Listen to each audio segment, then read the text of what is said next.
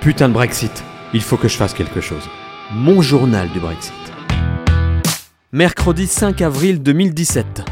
J'ai passé la journée à chercher des analyses objectives dans la presse, pas facile, pour mieux comprendre les derniers rebondissements du Brexit. Alors j'en ai identifié deux principaux.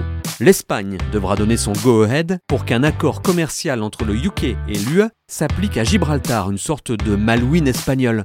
De là à ce que Teresa se prenne pour Thatcher et décide d'aller botter le cul des Espagnols pour défendre une autre poignée de Britanniques, il n'y a qu'un pas que certains Tories aimeraient bien franchir. Un joyeux bordel.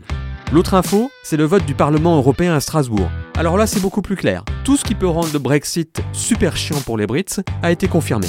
Pas de discussion sur le traité de libre-échange avant le divorce officiel.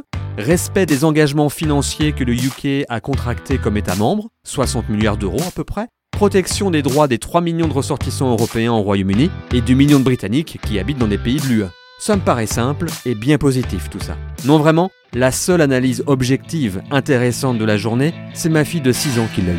Le Brexit, ça pue. Voilà, tout est dit. Un peu de bonne musique pour oublier. J'en profite avant qu'on nous oblige à écouter Patrick Bruel en boucle. Putain de Brexit.